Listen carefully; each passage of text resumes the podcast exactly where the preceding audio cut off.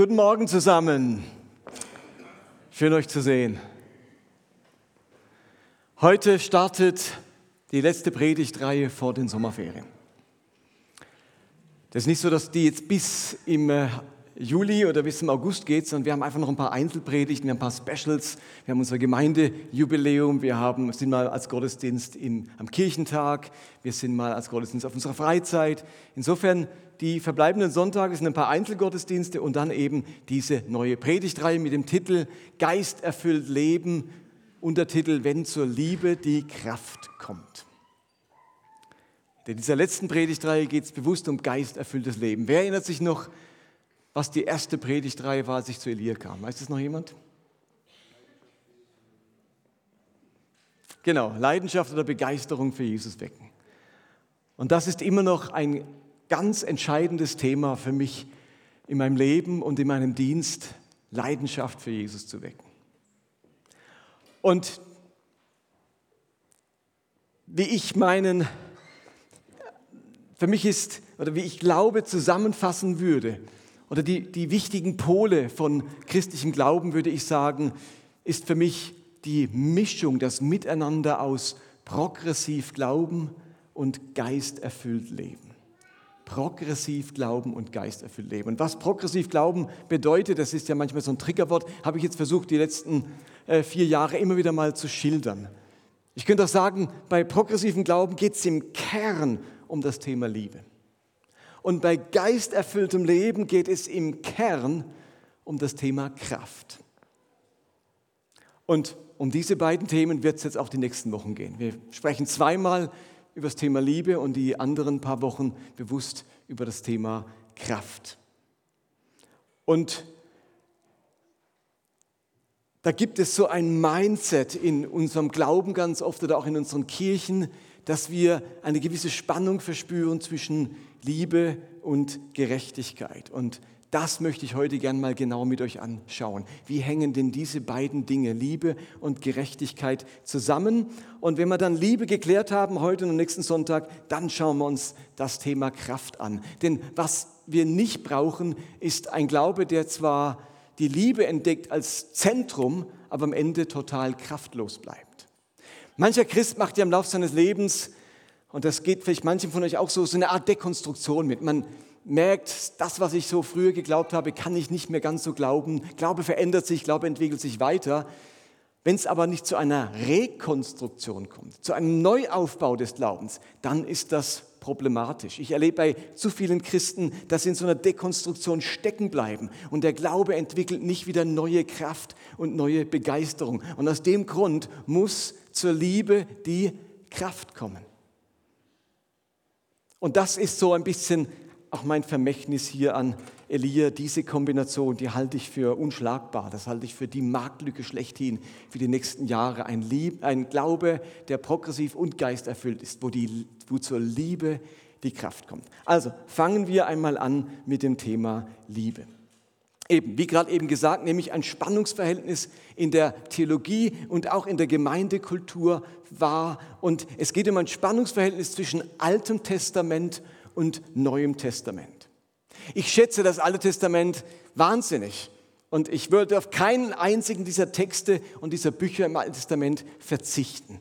Sie haben, finde ich, enorme Inspirationskraft und führen uns hinein in ein jahrhundertelanges Gespräch der Menschen über Gott und über ihren Glauben. Aber im weitesten Sinne sind die tragenden Werte und Merkmale des alttestamentlichen Glaubens die Heiligkeit und die Gerechtigkeit. Das tragende Element des Alten Testaments ist die Idee von Gottes Heiligkeit und Gerechtigkeit. Und in ganz vielen Texten und Geschichten, in weiten Teilen der Gottesverehrung geht es um die Idee eines heiligen Gottes, der nur Heiliges in seiner Nähe duldet und darum einen ganz hohen Wert legt auf die Reinheit, die Heiligkeit und die Gerechtigkeit seines Volkes, also der Menschen, die sich ihm nahen wollen. Und daraus ergeben sich nun ganz viele Gebote, Regeln und Rituale, die die Heiligkeit und die Reinheit und Gerechtigkeit des Volkes sicherstellen sollen. Das Volk soll auf keinen Fall unrein oder unheilig werden. Und diese Unreinheit, die ergibt sich aber andauernd allein durch die Lebensumstände. Noch gar nicht mal erst, weil da gesündigt wird oder Gebote übertreten werden, sondern die Heiligkeitsvorstellungen im Alten Testament, die haben ganz viel auch mit dem Alltag zu tun. Wenn eine Frau ihre Monatsblutung hatte, war sie unrein. Das ist ja aber auch noch gar keine Sünde, seine Monatsblutung zu haben. Das ist einfach nur Lebensumstände. Wenn man einem toten Tier begegnet ist und es aus dem Weg geräumt hat, dann ist man an dem Aas unrein geworden. Aber natürlich muss das jemand wegräumen. Und wenn ein Mensch verstorben ist und man hat ihn begraben, wurde man da unrein. Aber das gehörte zum Leben. Das hat noch nichts mit Sünde zu tun. Und trotzdem musste hinterher die Reinheit und die Heiligkeit wieder hergestellt werden. Und daneben gab es natürlich die Unheiligkeit und die Ungerechtigkeit, die dadurch zustande kam, dass Menschen ganz bewusst äh, gesündigt haben, Gebote übertreten haben, die zehn Gebote oder sonstige Regeln, die Gott klar gegeben hat. Wenn man die bewusst übertreten hat, fand auch da eine Verunreinigung statt. Und da musste unbedingt diese Heiligkeit wiederhergestellt werden und das geschah im Alten Testament durch eine ganze Reihe von Opfern. Ich lese mich gerade wieder durchs Buch Levitikus durch und die ersten sieben Kapitel sind nur Beschreibungen der aller möglichen Opfer, die zu verschiedenen Anlässen und bei verschiedenen Sünden und bei verschiedenen Personen gebracht werden müssen. Erinnert euch an die Stelle im Buch Exodus, wo das Volk an den Berg Horeb kommt und dort die Gebote empfängt. Und der ganze Berg ist eingehüllt von einem dichten Nebel und Gott sagt, ich werde erscheinen auf diesem Berg, ich werde herabkommen hier auf diese Welt in eure Nähe und erscheine dir, Mose, und gebe euch das Gesetz. Und das war so heilig, wenn Gott auf die Erde kommt und auf diesen Berg, der, keine Ahnung, wie viel Meter der hoch war, mindestens über 1000 Meter der Horeb, und da oben erscheint Gott, dann durfte niemand, während Gott auf dem Berg erscheint, auch nur den Fuß des Berges berühren. Kein Mensch und nicht einmal ein Tier aus ihrer Herde durfte irgendwie diesen Berg berühren. Also im Denken der jüdischen Religion war klar, Gott ist mit so viel Heiligkeit und dadurch Distanz verbunden, dass nicht mal ein Tier in seine Nähe kommen darf, geschweige denn ein Mensch mit seiner ganzen Unreinheit. Das ist so Glaubensgefühl im Alten Testament. Gott ist so heilig, da ist so viel Distanz, dem dürfen sich nur ausgewählte Menschen zu ausgewählten Zeiten nahen. Und dann kommt Gott in die Stiftshütte und, und dann merken die Menschen, eigentlich kann kein Haus dich fassen und, und nur einer, nämlich der hohe Priester, darf überhaupt dorthin, wo Gott ist, nämlich ins Allerheiligste, wo er eigentlich nur symbolisch ist. Aber selbst dort darf sich nur einmal im Jahr ein einziger Mensch nahen. So heilig ist Gott und so gerecht. Und wir merken, das schafft eine gewisse Distanz. Man könnte sagen, das Credo des Alten Testaments lässt sich in einem Satz zusammenfassen, der immer und immer wiederholt wird, nämlich, ihr sollt heilig sein, denn ich bin heilig. Ich könnte sagen, das ist das Credo alttestamentlichen Glaubens, wie er uns geschildert wird. Ihr sollt heilig sein, denn ich bin heilig. So, und jetzt kommt ein ganz großer Wechsel im Neuen Testament. Gott vergegenwärtigt sich in Jesus Christus. Gott wird Mensch und lebt mitten unter uns. Könnt ihr euch den Unterschied vorstellen? Da kommt Gott auf den Berg und kein Mensch darf nur irgendwie nahe kommen. Und jetzt wird Gott Mensch, leibhaftig. Gott wohnt in einem Menschen, er wird Mensch und wohnt unter uns und ist mitten unter dem Volk, mitten unter den Leuten. Da ändert sich was granatenmäßig. Also wenn die tragenden Säulen des Alten Testaments die Heiligkeit und die Gerechtigkeit waren, so ist es im Neuen Testament jetzt die Liebe und die Barmherzigkeit. Jesus wird im Johannesevangelium mit folgenden Worten eingeleitet, Johannes 1, Vers 16. Aus seinem göttlichen Reichtum hat er uns immer wieder mit seiner grenzenlosen Liebe beschenkt. So wird Jesus beschrieben. Ein Grenzen, ein göttlicher Reichtum, unerschöpflicher Reichtum. Und da wird die Menschheit wieder und wieder mit grenzenloser Liebe beschenkt. Und während im Neuen Testament gerade die Pharisäer und die Schriftgelehrten so ganz im Muster der Heiligkeit und Gerechtigkeit ticken, offenbart Jesus jetzt die barmherzige Zuwendung, die Menschenliebe Gottes und seine Gnade mit den Sündern. Plötzlich ist Heiligkeit nicht mehr das zentrale Thema, sondern Barmherzigkeit. Nicht die Forderung nach Gerechtigkeit steht im Zentrum, sondern das Geschenk göttlicher Zuwendung. Und so lautet das Credo im Neuen Testament nicht, ihr sollt heilig sein, denn ich bin heilig. Das Credo im Neuen Testament heißt vielmehr, ihr sollt lieben, denn Gott ist die Liebe. Ihr sollt lieben, denn Gott ist die Liebe.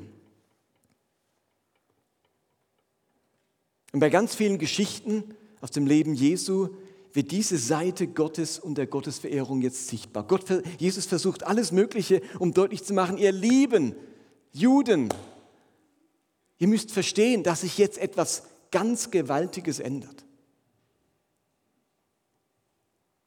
Und dann erleben wir so eine Geschichte wie die Ehebrecherin in Johannes 8. Dort heißt es, doch früh am nächsten Morgen war Jesus wieder im Tempel. Als dann das ganze Volk zu ihm kam, setzte er sich und begann sie zu unterweisen.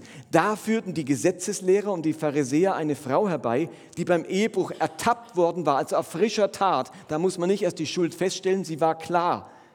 Sie stellten sie in die Mitte und sagten zu Jesus, Rabbi, diese Frau wurde beim Ehebruch auf frischer Tat ertappt. Im Gesetz schreibt Mose vor, solche Frauen zu steinigen. Was sagst du nun dazu? Die Schriftgelehrten und Pharisäer fordern den Vollzug der Gerechtigkeit, so wie Mose es geboten hat. Unheiligkeit, Unreinheit muss in irgendeiner Form ausgemerzt, ausgerottet werden aus dem Leben des Volkes. Und ihre Art, das Problem zu lösen, ist eben den Vollzug von Gerechtigkeit durch die entsprechende Strafe. Sie sehen die Lösung also zuallererst in der Anwendung von Gerechtigkeit, um die Heiligkeit des Volkes wiederherzustellen. Und damit sagen sie überhaupt nichts Falsches. Ja, so war das bisher. Mindestens musste Gericht gesprochen werden. Der Gerechtigkeit muss Genüge getan werden. Und es ist schon so, dass die Juden sich schwer getan haben mit Todesurteilen.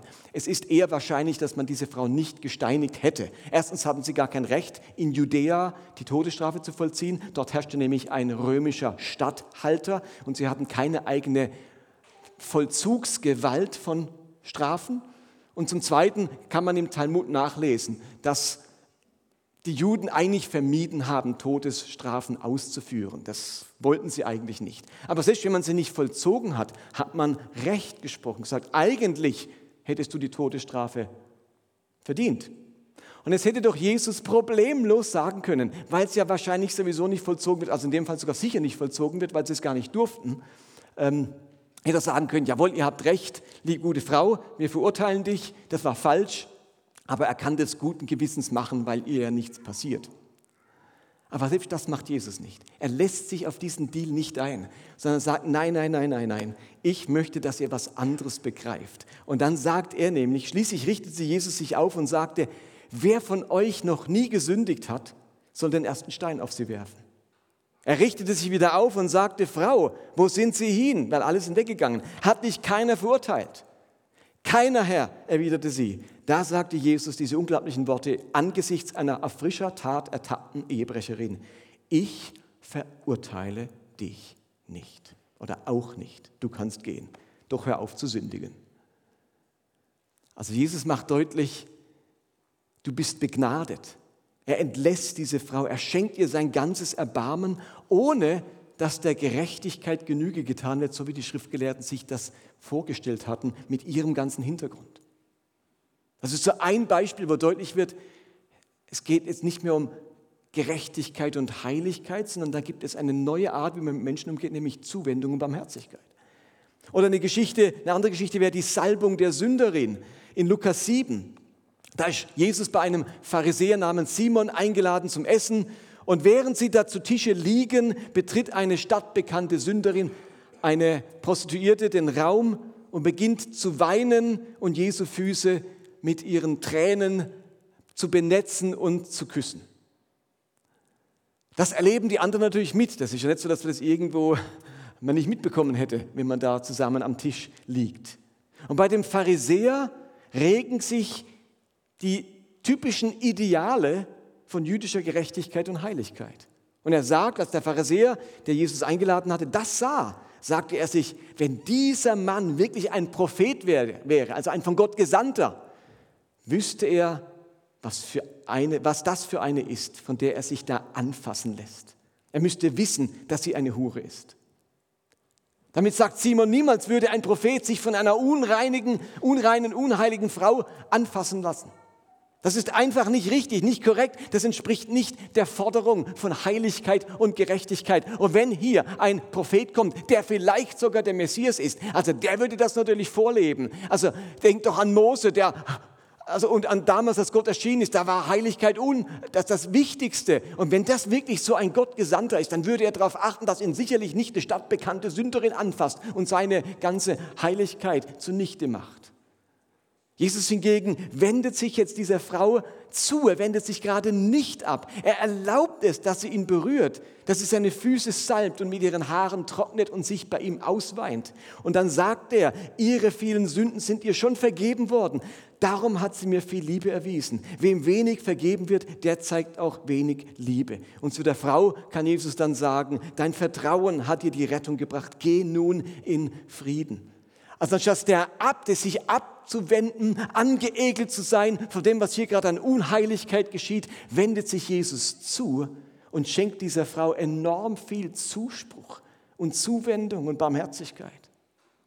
Die Perspektive des einen Mannes wird von seinem Bedürfnis nach Heiligkeit und Gerechtigkeit bestimmt.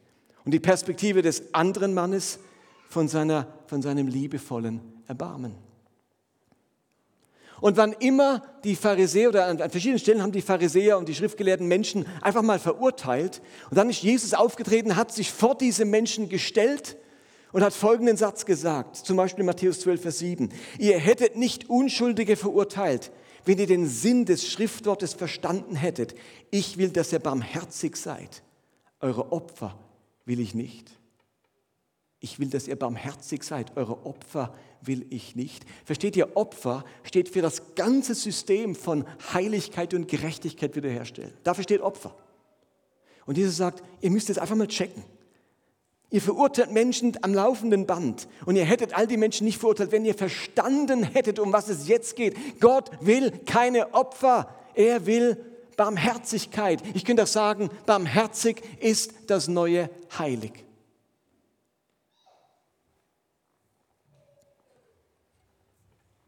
Ich persönlich bin der Auffassung, dass der große Unterschied zwischen einem konservativ-evangelikalen und einem progressiven Glaubenssystem unter anderem genau in diesem Spannungsfeld zwischen Gerechtigkeit und Heiligkeit auf der einen Seite und Liebe und Barmherzigkeit auf der anderen Seite liegt. Das macht für mich ganz groß äh, der Unterschied aus. Also ich würde sagen, dass die, und ich sage das gar nicht abwerten, sondern einfach mal feststellen, dass die evangelikale Welt, und das hat auch vor allem mit unserem protestantischen Erbe zu tun, ganz entscheidend von diesem Grundmotiv der Gerechtigkeit und der Heiligkeit geprägt ist. Also der Schlüssel, mit dem wir Gottes Wesen, Gottes Handeln in der Welt, Gottes Umgang mit den Menschen und auch alle anderen Themen uns erschließen, ist der Schlüssel der Heiligkeit und Gerechtigkeit. Mit dem Motiv der Gerechtigkeit und der Heiligkeit Gottes lässt sich nämlich auch so manches richtig gut erklären. Man kann mit diesem Paradigma von Gerechtigkeit und Heiligkeit zum Beispiel die gewalttätigen Stellen im Alten Testament wunderbar einordnen und warum Gott die Sünde und die Gottlosen und ganze Nationen richten und bestrafen muss, denn ein heiliger Gott kann das Unheilige und Böse nicht dulden. Und mit diesem Paradigma kann man solche Stellen einordnen. Das Motiv der Gerechtigkeit und Heiligkeit ermöglicht es auch, eine ewige Hölle, in der die Gottlosen bestraft und gerichtet werden, buchstäblich zu, nennen, äh, zu nehmen und plausibel zu machen. Denn hier widerfährt eben den unheiligen Menschen für ihre Schuld und Sünde die Ablehnung und die gerechte Strafe Gottes. Der heilige Gott kann keine Gemeinschaft mit Sündern haben. Und mit dem Motiv der Gerechtigkeit und Heiligkeit kann ich auch die klassische Deutung des Kreuzes rechtfertigen, dass eben die verletzte Gerechtigkeit Gottes durch die stellvertretende Bestrafung eines vollkommen gerechten Opfers wiederhergestellt wird. Also in diesem Denkmuster kommt man mit ganz vielen Dingen klar. Und jetzt geht's, das weiß ich von vielen von euch, euch so, dass ihr merkt, ich komme aber mit den Stellen nicht mehr klar. Warum? Weil sich bei euch natürlich und bei mir im Laufe der Jahre etwas an diesem Paradigma geändert hat. Man ist lange genug mit diesem Jesus unterwegs, um zu merken, Augenblick, da tickt was anders.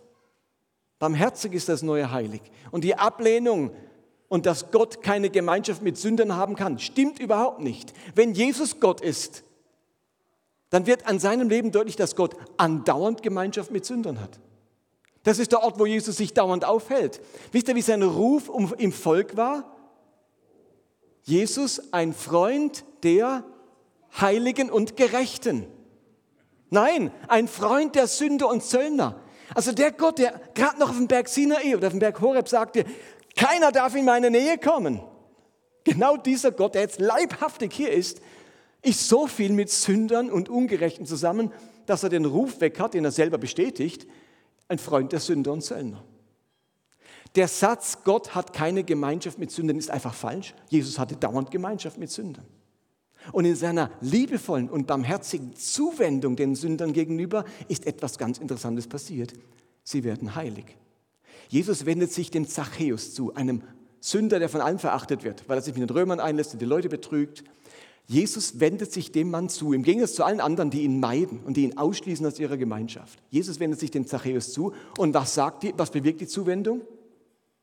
Dass er sagt, Herr, wenn ich jemand betrogen habe, gebe ich es ähm, vierfach zurück und den Armen gebe ich und so weiter. Also das sagt ich, ich mache alles anders. Ich werde ein gerechter Mann. Das heißt, nicht die Gerechtigkeit steht der Liebe im Weg, sondern die Liebe ebnet der Gerechtigkeit den Weg. Denn in diesem von Gerechtigkeit geprägten Glaubenssystem ist die Gefahr ganz groß, dass die Liebe hinter die Gerechtigkeit zurücktritt, weil der Gerechtigkeit immer erst Genüge getan werden muss.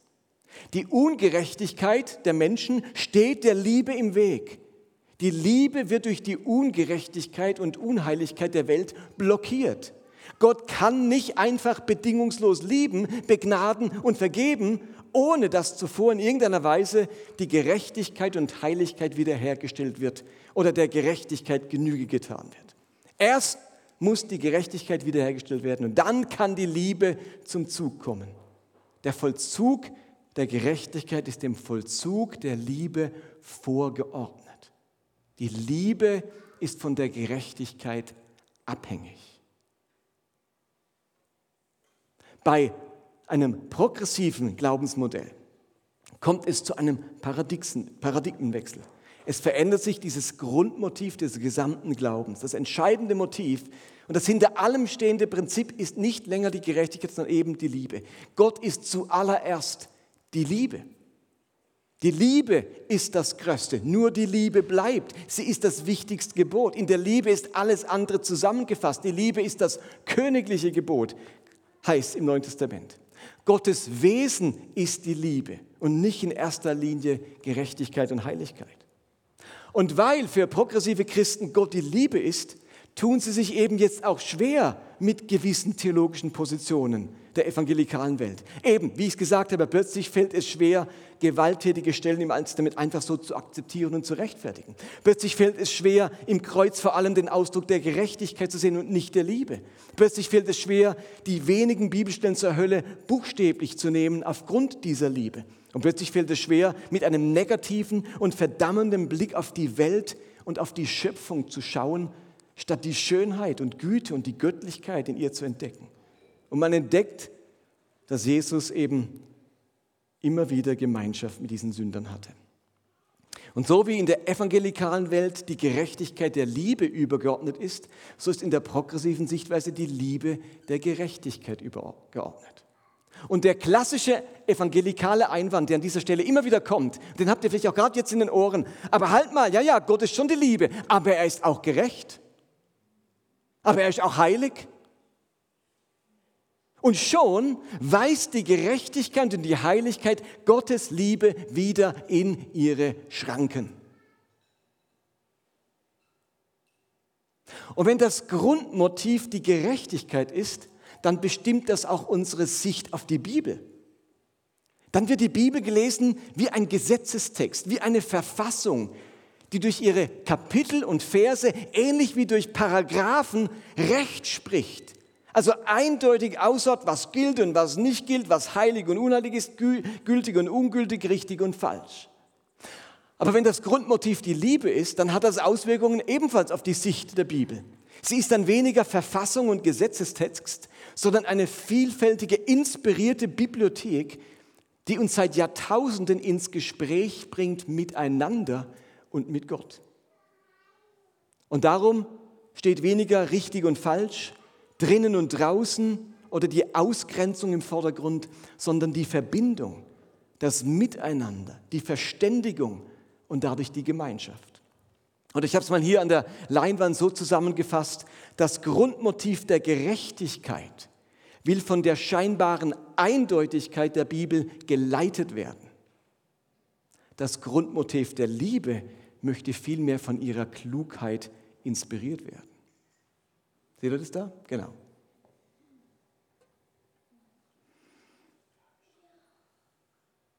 In evangelikaler Theologie hängt Gerechtigkeit und Gericht ganz eng zusammen, logisch. Haben wir auch bemerkt bei der Ehebrecherin. Gerechtigkeit hat immer was mit Gericht, mit Richten zu tun. Aber gerade die Liebe und die Barmherzigkeit sind dem Gericht überlegen. Und darum schreibt Jakobus in Kapitel 2, Vers 13, denn das Gericht wird erbarmungslos mit dem verfahren, mit wem? Der kein Erbarmen gezeigt hat. Barmherzigkeit aber ist dem Gericht überlegen. Wo immer Barmherzigkeit geübt wird, erübrigt sich das Gericht. Kommt niemand ins Gericht. Barmherzigkeit ist dem Gericht überlegen.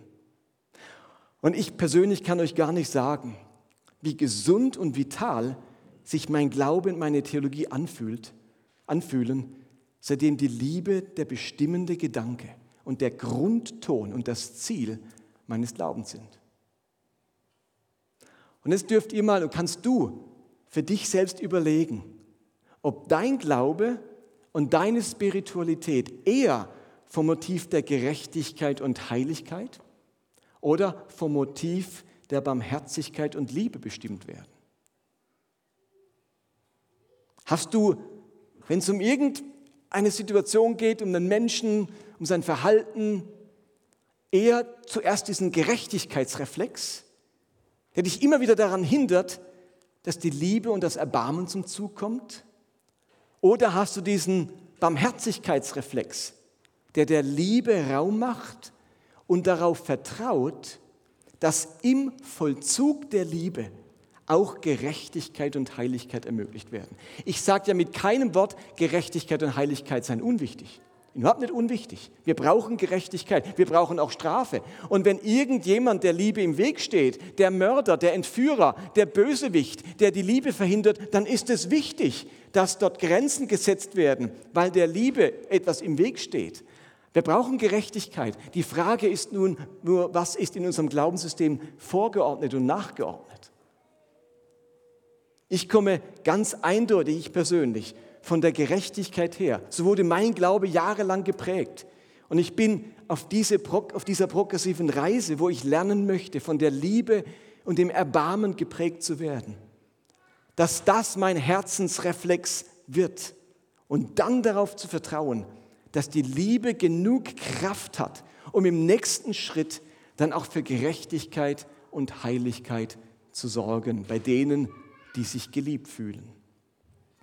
Und was Liebe jetzt genau gemeint, was mit Liebe gemeint ist, was diese Liebe alles umfasst und inwiefern Gott wirklich ein Gott der Liebe ist, genau das schauen wir uns nächsten Sonntag an. Im zweiten Teil zum Thema Liebe und danach gehen wir zum Thema Kraft. An der Stelle lade ich euch ein, aufzustehen und miteinander zu beten, dem Gott zu danken, der ein Gott der Liebe ist. Und dann hat die Urmel noch ein Fürbitteteil für uns. Vater, ich danke dir für deine Liebe.